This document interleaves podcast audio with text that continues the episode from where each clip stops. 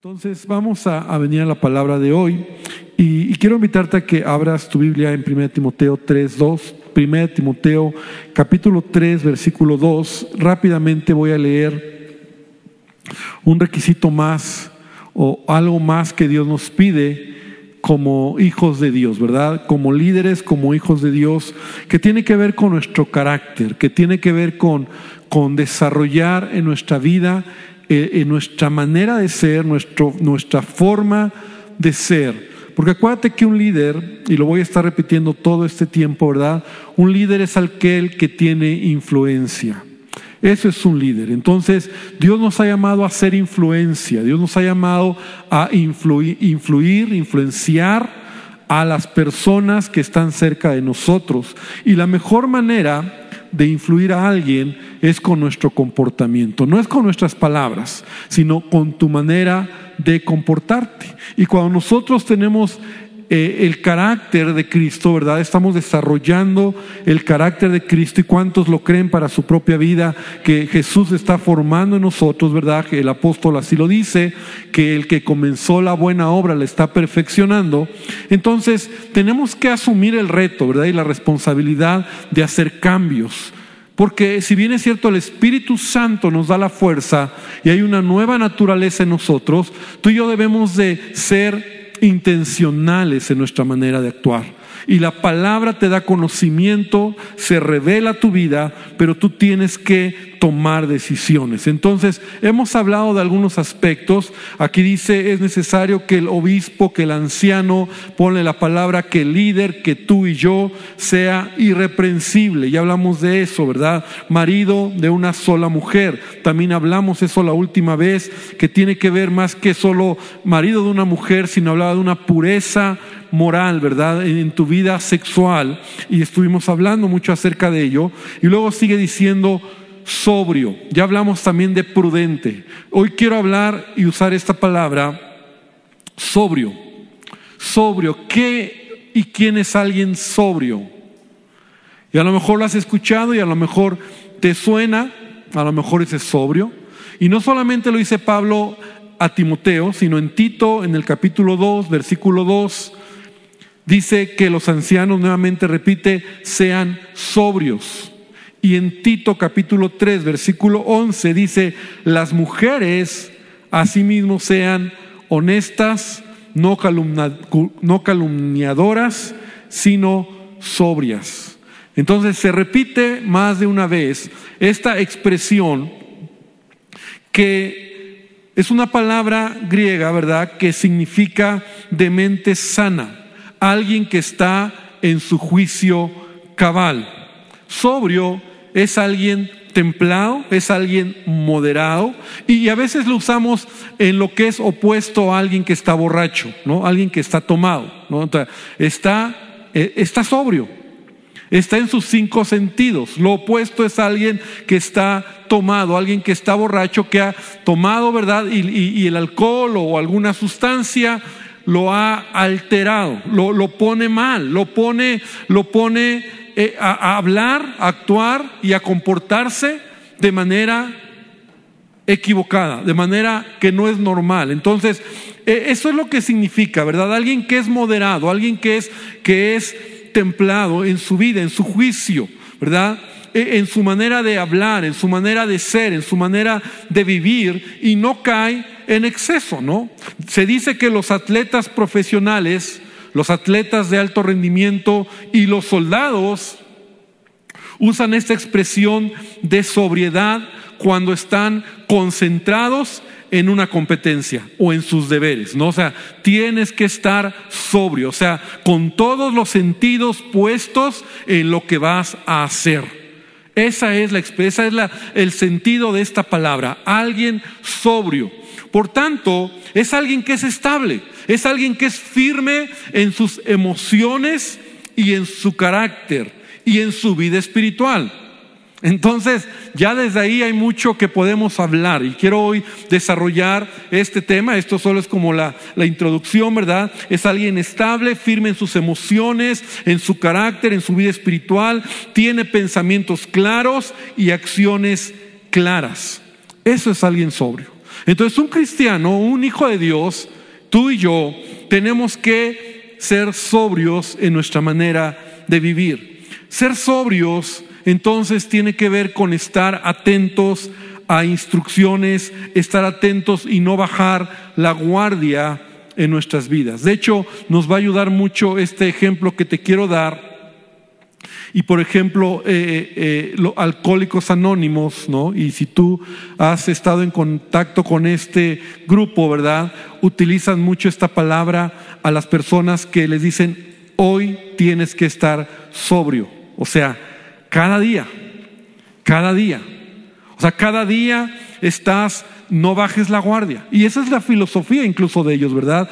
A un día a la vez, solo un día. No, no, no pienses en, en toda la vida, todo el año, todo el mes, sino un día a la vez. Hoy camina sobrio. Mañana camina sobrio. Entonces, entonces eso implica mucho. Eso para, para, para una persona que eh, está luchando, ¿verdad?, con este problema en su vida, eso significa estar alerta, estar apercibido, estar cuidándose, estar alerta, ¿verdad?, en su vida personal, en cualquier circunstancia, en cualquier tentación, porque si no estás sobrio, entonces, o si no estás apercibido, puedes caer. La Biblia nos enseña lo mismo. Y, obviamente, fíjate lo que dice la palabra que tiene que ver con esta palabra. Primera con esta palabrita, la escritura nos enseña con esta palabra. Primera Tesalonicenses, abre tu Biblia en el capítulo número 5, en el versículo 5, Primera Tesalonicenses 5, 5, y aquí vamos a, extraer mucho de, de, lo que la palabra de Dios dice. Entonces dice Primera Tesalonicenses 5, 5 al 8. Dice, porque todos vosotros sois hijos de luz e hijos del día. No somos de la noche ni de las tinieblas. Por tanto, no durmamos como los demás, sino velemos y que dice, y seamos sobrios. Entonces aquí empieza el apóstol diciéndonos, ¿verdad? ¿Cuál es nuestra posición como hijos de Dios? Somos hijos de luz. ¿no? Somos hijos que debemos de estar alertas. Y luego sigue diciendo, no, es, no durmamos como los que duermen, dice, pues los que duermen de noche duermen y los que se embriagan de noche se embriagan. Pero nosotros que somos del día, seamos sobrios, habiéndonos vestido con la coraza de fe y de amor y con la esperanza de salvación como yelmo. Entonces aquí hay varias cosas interesantes donde Pablo está diciendo que tú y yo somos hijos de luz, ¿verdad? La oscuridad, y, incluso en la vida natural así es, ¿verdad? La oscuridad, la noche es el momento donde mucha gente, incluso en las fiestas, ¿no? De noche, en la oscuridad, ah, son los momentos donde a veces hay, hay, hay problemas, hay peleas, hay pleitos, ¿no? Y a veces lo vemos nosotros en la vida diaria, ¿no? Es en la noche, es cuando hay fiestas, cuando hay el cotorreo, cuando todo aquello que sucede una noche en la ciudad, ¿no? Por decirlo así, ¿no? Donde hay tanta, eh, tanta violencia, donde hay jóvenes, hombres, mujeres que se embriagan, que se pelean, donde hay pecado. Es de noche, es en la oscuridad, es en la noche. Normalmente, normalmente, ¿verdad? No sucede en el día, sino es en la noche. Y Pablo está comparando nuestra vida en donde dice, ustedes no deben de ser como los demás que viven en la oscuridad, que viven en la noche, sino somos hijos de luz. Y en el día, la luz, ¿verdad? De alguna manera que alumbra, nos permite caminar de otra manera. Y claro que hay gente que de día también comete problemas y que comete eh, situaciones en su vida, pero pero normalmente sucede de noche. Ahora, Pablo está diciendo, tú eres un hijo de Dios. Y si tú eres un hijo de Dios, eres un hijo de luz. Entonces tu vida debe de caminar en sobriedad. El día te hace estar alerta, El día te hace estar apercibido, el día te hace estar eh, pendiente de las situaciones, ¿verdad? No durmamos como, como los que no conocen al Señor, no estemos en una actitud de, descuido en nuestra vida espiritual. Entonces nosotros debemos de, de, vivir con equilibrio, con moderación, enfocados en lo que estamos haciendo. Hermano, entonces nosotros como cristianos, la comparación es no andes como de noche. Incluso yo te diría, ¿verdad? Eh, eh, claro que no tiene que ver con que no camines en la noche, pero a veces nosotros nos metemos a lugares incorrectos en la noche, ¿verdad? Y a veces vamos a lugares que no son propios y que, y que son peligrosos y que a veces te invitan a hacer cosas equivocadas. Tenemos de cuidar nuestro comportamiento. No debemos de dejarnos llevar por el pecado, no debemos de dejarnos llevar por cosas que a Dios no le agradan. Más si tú estás, y, lo voy a decir de una manera literal, ¿verdad? Si tú estás luchando con el alcohol o con algún tipo de, de vicio, de droga en tu vida, entonces tenemos que cuidar realmente, estar alertas. Tienes que estar alerta. Uno de los problemas que, que las personas que tienen estas situaciones en su vida es porque se meten en lugares o, se relacionan con gente a ciertas horas o en ciertos lugares o en ciertos caminos, ¿verdad? Eh, calles, eh, bares, eh, lugares, esquinas de noche y entonces ahí donde caen, es ahí donde, donde pierdes la sobriedad, pierdes tu, tu, tu, integridad y no cuidas tu, tu vida, ¿verdad? Claro que Pablo no solamente lo está diciendo con lo que es el alcohol, sino vamos a ir avanzando un poco más porque tenemos que ser sobrios y para nosotros como cristianos no solo habla con lo que son los vicios, sino porque Satanás no descansa. Satanás no descansa. Se refiere a nuestra relación con Dios. Y así lo dice Pedro en la primera carta, en el capítulo 5, en el versículo 8. Mira lo que dice, y esta escritura todos la conocemos, pero a lo mejor no le hemos puesto atención o en el contexto de lo que te estoy hablando, ahora sí nos va a brincar. Donde dice Pedro, primera de Pedro 5, 8, sé sobrios y velad, porque vuestro adversario el diablo como león rugiente, anda alrededor buscando a quien devorar. Entonces, ¿por qué debo de caminar en sobriedad? Porque Satanás me quiere destruir. Así como el amigo va a encontrar o quiere buscar al otro amigo para destruirlo, ¿verdad? En lo que se refiere a vicios. Y a veces eso, eso es tan común, ¿no? Hombres o mujeres que están luchando con esto y ahí llegan, no falta el mal amigo, ¿verdad? Que te, que te empuja, que te, que te se burla, que te, te lleva y cuando te das cuenta ya caíste. Bueno, para nosotros como cristianos estamos hablando de un mayor, un enemigo más grande que es Satanás. Y Satanás está como león rugiente tratando de destruir nuestras vidas. ¿Sabes? Yo lo he dicho en otras ocasiones, Satanás no está jugando, él nos quiere matar. Él nos quiere destruir, Él no quiere que tú termines la carrera, tu, carrera como hijo de Dios de pie. Él te quiere meter el pie, Él te quiere destruir, Él lo quiere hacer y lo está, lo está planeando muy en serio y Él es nuestro enemigo como lo dice aquí, nuestro adversario. Te has hecho adversario de Satanás por haber creído en Jesucristo. Pero la manera de vencer a Satanás es siendo sobrio. Repite conmigo sobrio. Es decir, estando alerta. Es decir, cuidando mi vida, mis decisiones, mis acciones porque Satanás me quiere destruir y si yo me dejo enredar por sus mentiras, entonces Él me puede destruir, Él me puede engañar y Él me puede llevar a un punto donde puedo perder lo que Dios quiere hacer en mi vida. Entonces por eso Pablo dice, sean sobrios.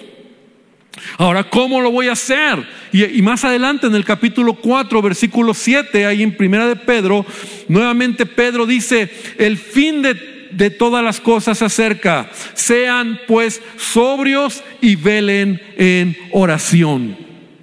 O sea, la vida cristiana, y para entender esto, ¿verdad? Nosotros vamos a vencer toda tentación, vamos a vencer cuando tenemos disciplinas espirituales. Por eso estamos convocando un ayuno. Por eso te invitamos a que hagas un devocional. Por eso venimos a buscar al Señor. O sea, ¿cuál es la razón? Si yo ya soy cristiano de hace 30 años, si yo conozco al Señor hace 20 años, no es con ello suficiente, no hermano, porque Satanás está buscando a quien devorar y yo no me puedo confiar, yo no puedo creer que ya lo logré, que ya llegué, que ya eh, tengo cierto nivel de espiritual. No hermano, necesito buscar la presencia de Dios todos los días de mi vida. ¿Cuánto dicen amén? Necesito orar. Necesito leer la palabra, necesito, necesito de Él, pues, necesito que Él llene mi vida. Porque, porque si no lo entiendo que estoy en una lucha y si yo me confío, Satanás me puede meter el pie y me voy a ir de boca. Porque Él es un mentiroso. O sea, el asunto es una vida de espiritual, el asunto es de verdad tomar eh, una, una, actitud de, de, clamar al Señor. Jesús lo dijo a sus discípulos, velad y orad para que no entréis en tentación. A la verdad, el, el espíritu a la verdad está dispuesto, pero la carne es débil. Y esa es la realidad para todos nosotros. Jesús lo sabía. Y nos dice, la única manera en que tú puedes vencer toda tentación, toda debilidad en tu vida, esa, esa, esa, carne nuestra, ¿verdad? Que, que, tan fácil se desconecta de lo espiritual, que tan fácil podemos eh, eh, vivir una vida apartada de Dios. Es tan fácil porque a nuestra carne le gusta otro tipo de cosas. Y hay una lucha interior y todos tenemos esa, esa, esa lucha. Pero cuando tú entiendes lo que eres como hijo de Dios, tenemos que actuar con, con, sabiduría, con intencionalidad y decir, yo necesito del Señor. Que Él sea tu primer pensamiento al despertar, que puedas orar, que puedas leer tu palabra, su palabra, que, que puedas ayunar, ¿verdad? Estas oportunidades. Es decir, Satanás no descansa. Y Satanás está tratando de, de, de, sacarnos del, de la carrera, ¿no? Y perder la meta. Y qué triste cuando a veces nos enteramos o podemos decir, es que él iba bien, ¿qué pasó? Porque perdió esa actitud de ser sobrio, de estar alerta, de estar atenta, de cuidarse. Y entonces él puede, puede aprovechar cualquier debilidad, cualquier vulnerabilidad, ¿no? En nuestra vida. Y de repente él viene y nos destruye. Conocemos el caso de David, ¿no? Cuando, cuando no te voy a hablar de Betsabé, sino cuando él ganó y venció a Goliat, ¿no? A este gigante. Y que, y que fue lo que lo promovió a David, ¿no? Lo llevó a, a un nivel de fe y de, y de ver el poder de Dios. Pero, segundo de Samuel, capítulo 21, nos cuenta otra historia cuando David peleó con otros gigantes. Porque, por si no lo sabías, Goliat no fue el único gigante con el que David peleó. Hubo otros gigantes. Y entonces la historia no lo dice, segundo de Samuel 21, 15. Y fíjate lo que dice, es interesante este, este pasaje. Y volvieron los filisteos, los filisteos, los mismos que pelearon con David. Eh, eh, Goliat era de, de los filisteos a hacer la guerra a Israel.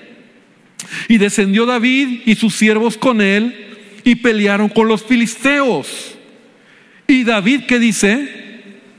Repítelo fuerte. ¿David qué? Se cansó. Es humano cansarse. Es humano, a veces vamos bien en la carrera cristiana y de repente algo pasa. Pero ve el peligro cuando tú no, tú no te enfocas. E Isif Benov, uno de los descendientes de los gigantes, cuya lanza pesaba 300 ciclos de bronce y quien estaba ceñido con una nueva espada, trató de matar a David. Mas Abisaí, hijo de Sarbia, llegó en su ayuda, o sea, allá no fue David, fue uno de sus escuderos, ¿verdad?, que estaban con él, e hirió al filisteo y lo mató. Entonces los hombres de David le juraron diciendo, nunca más de aquí en adelante saldrás con nosotros a la batalla, no sea que apagues la lámpara de Israel. Qué, fuerte. Y era una situación que, que, que fue un descuido. Tal vez David ya estaba más cansado, ya, ya no era ese mismo joven, ¿verdad? Jovencito cuando Goliat, que realmente no hizo mucho, pero, pero, pero peleó muchas batallas David. Era un hombre de guerra, era un hombre que peleaba, que, que, que entraba. Pero llegó un momento en donde en su reino, ¿verdad? En su, tal vez la edad, tal vez las circunstancias donde, donde si no se pone pilas por poco, un gigante lo mata. Y así es nuestra vida cristiana. No que hayamos vencido ya gigantes, porque a lo mejor tú hoy puedes decir, y, yo creo que tú deberías decir, sí, yo he vencido gigantes. Yo he peleado con gigantes. ¿Y, a qué me refiero, verdad? A esas batallas espirituales, a esos retos de fe, a esos momentos donde has visto la mano de Dios en tu vida, a, esos momentos donde has sacado fuerzas de debilidad y has visto la gloria de Dios pero no quiere decir que ya terminaste. La vida es como un partido de fútbol. Así es la vida. Y los que le saben y les gusta el fútbol, y yo creo que todos al menos lo entendemos, tú estás en un partido de fútbol y a veces vas ahí ganando 3-1, pero no ha terminado el partido. Y el contrario, que es Satanás, si te descuida, te mete gol. Y vas 3-2. Y si te descuidas, te mete otro. Y vas 3-3. Y si te descuidas, te golea. No importa que ibas 3-1 o 4-1. Y hay esos partidos, ¿verdad?, que se ponen muy buenos cuando cambia el marcador. Y Dios quiera que terminemos la carrera como debe de ser, metiéndole goles al adversario. ¿Cuántos dicen amén? Pero, pero, pero a veces nos confiamos, ¿no? Ay, 3-1, voy 3-1. Eh, o sea, es lo peor, un equipo que se confía cuando va ganando es, el peor equipo que puede haber.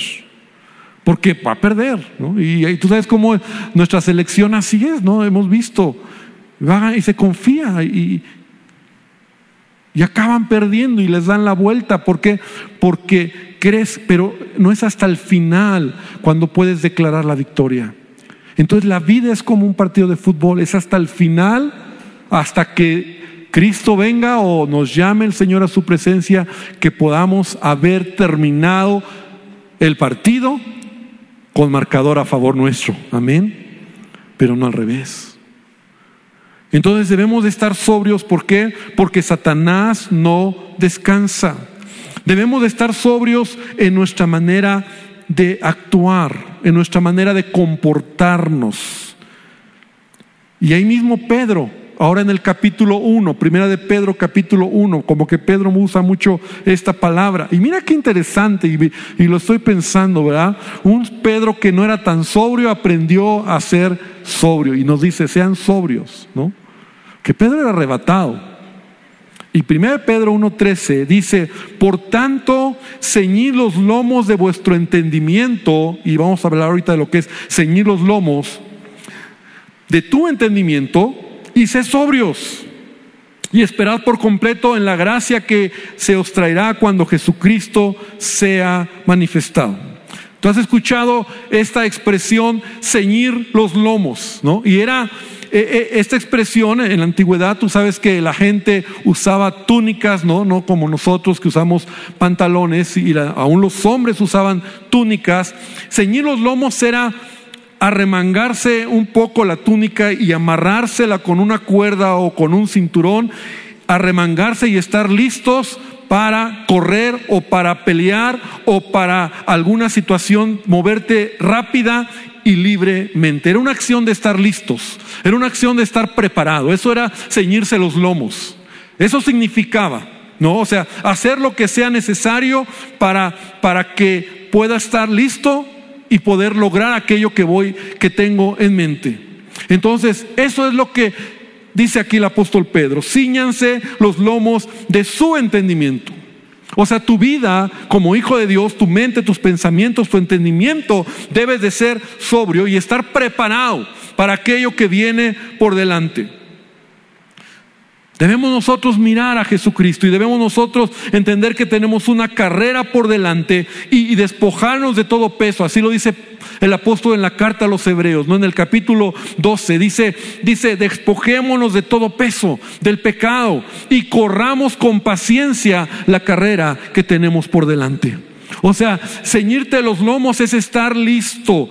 Tiene que ver con tu sobriedad, con estar preparado, con, con, con saber que lo que tú vas a hacer, tus actividades, tu trabajo, y tiene que ver con, con administrar tu vida de manera correcta. Ser sobrio es eso también. Te decía en un principio que es más que solo eh, estar preparado, sino también tiene que ver con, con tu manera de ser, tu, con tu carácter, tu templanza. Alguien sobrio es alguien equilibrado.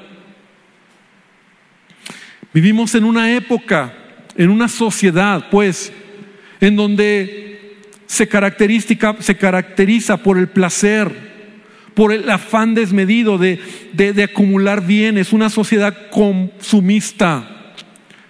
Y que muchas veces la apariencia es lo que, es lo que el mundo, la sociedad nos muestra, ¿verdad? Es ese valor que tú y yo debemos de tener en nuestra vida, de tener equilibrio en lo que Dios nos ha dado, en lo que tenemos. Entonces, sobriedad tiene que ver también con no dejarte llevar por lo que la sociedad te muestra, por lo que el mundo te presenta, ¿verdad? Debemos de ser sobrios en lo que hacemos, en lo que tienes, en lo que, en lo que usas, en lo que gastas, como te vistes. Debemos de ser sobrios. Sí, la Biblia nos enseña a ser sobrios. Alguien que no es sobrio, como te decía, no solo es alguien que está alcoholizado, sino es alguien que está haciendo las cosas mal, exagerado. Eso habla de falta de sobriedad. ¿Has visto a un alcohólico, una persona que es lo opuesto, verdad? Hace las cosas mal, con exageración, con ridiculez. Su comportamiento es muchas veces violento o da tristeza, da lástima. Y eso tiene que ver con nuestra vida diaria. Tu comportamiento debe de ser sin perder el control, sino haciendo la voluntad de Dios. Tiene que ver con tu manera de hablar también. Mira lo que dice Proverbios 13:3. Los que controlan su lengua tendrán una larga vida el abrir la boca, lo estoy leyendo eh, en otra versión, dice, el abrir la boca puede arruinarlo todo. Ese pasaje está, está fuerte, Proverbios 13:3. Los que controlan su lengua tendrán una larga vida. El abrir la boca puede arruinarlo todo. Debemos de ser sobrios en nuestra forma de hablar en nuestra forma de comportarnos. Existen personas que dicen todo lo que les viene a la mente, ¿verdad? Muchas veces sin comunicar nada, solamente por el hecho de hablar o de decir, exageran las cosas con palabras altisonantes, groseras, sin sentido.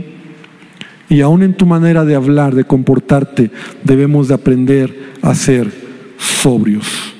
El apóstol Santiago dice en Santiago 1.19, hermanos, amados hermanos, quiero que entiendan lo siguiente, todos ustedes deben de ser rápidos para escuchar, lentos para hablar y lentos para enojarse. Subraya esa escritura. Aprendemos, aprendamos la de memoria. Porque tal vez muchos necesitamos tomar esto en nuestra vida. Escucha más, habla menos. Y cuando hables, habla cosas que, que sean correctas, que bendigan.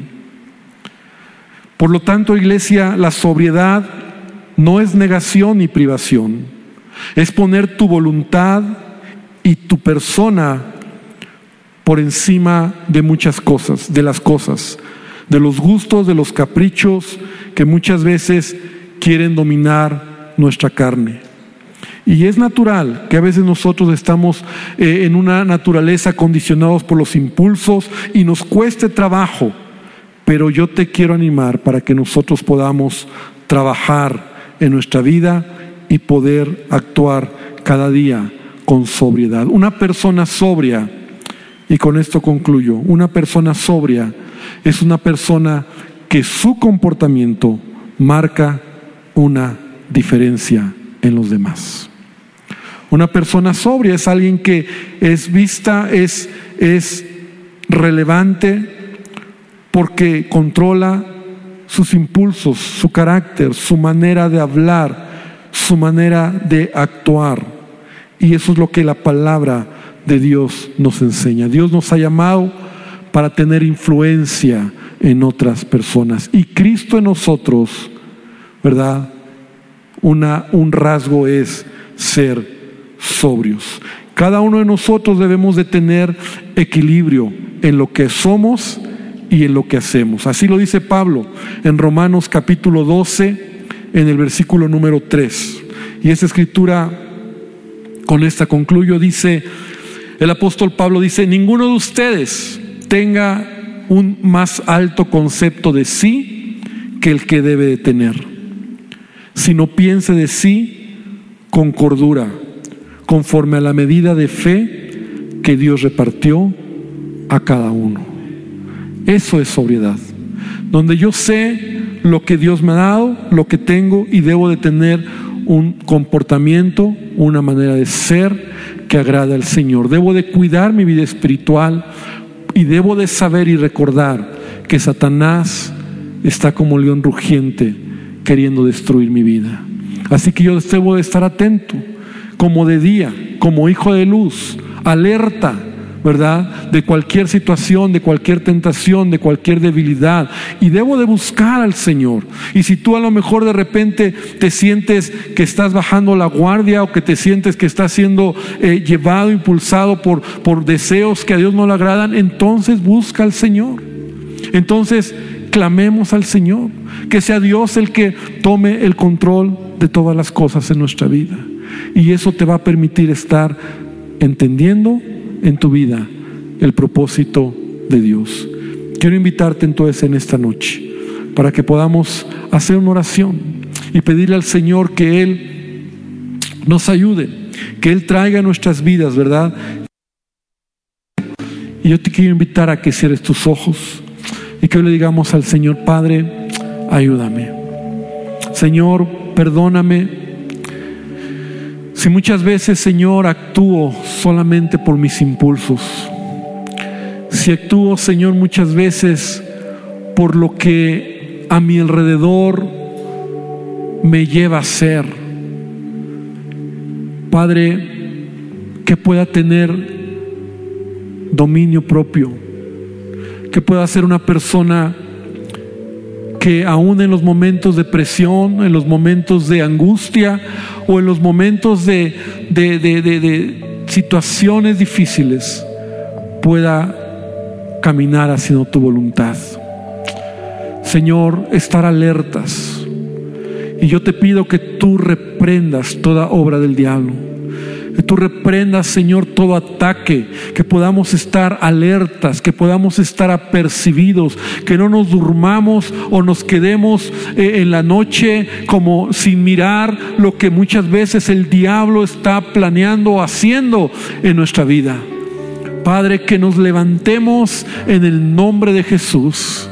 Señor, que podamos caminar haciendo tu voluntad. Te pido, Padre, que tú te glorifiques en nuestras vidas. Que podamos entender, Señor, que, que nuestra manera de ser, nuestra manera de hablar, incluso incluye la sobriedad. Incluye, Señor, cuidar cómo hablamos, Señor, porque no es solo es hablar, sino cómo hablar. Dios, que podamos hacer tu voluntad. Padre, que lo que hagamos lo hagamos para ti, no para que otros nos miren, pero haciendo las cosas para ti, Señor, nuestro testimonio hablará por sí solo, Dios. Que podamos ser gente de influencia, que podamos ser gente que inspiremos a otros, Señor, en nuestra manera de vivir. Padre, te lo pido en el nombre de Jesús.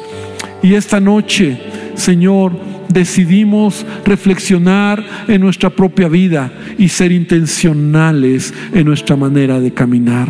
Gracias por este tiempo, iglesia, y que el Señor traiga esta palabra a tu corazón y que podamos caminar, como dice Pablo, en sobriedad, haciendo la voluntad de Dios.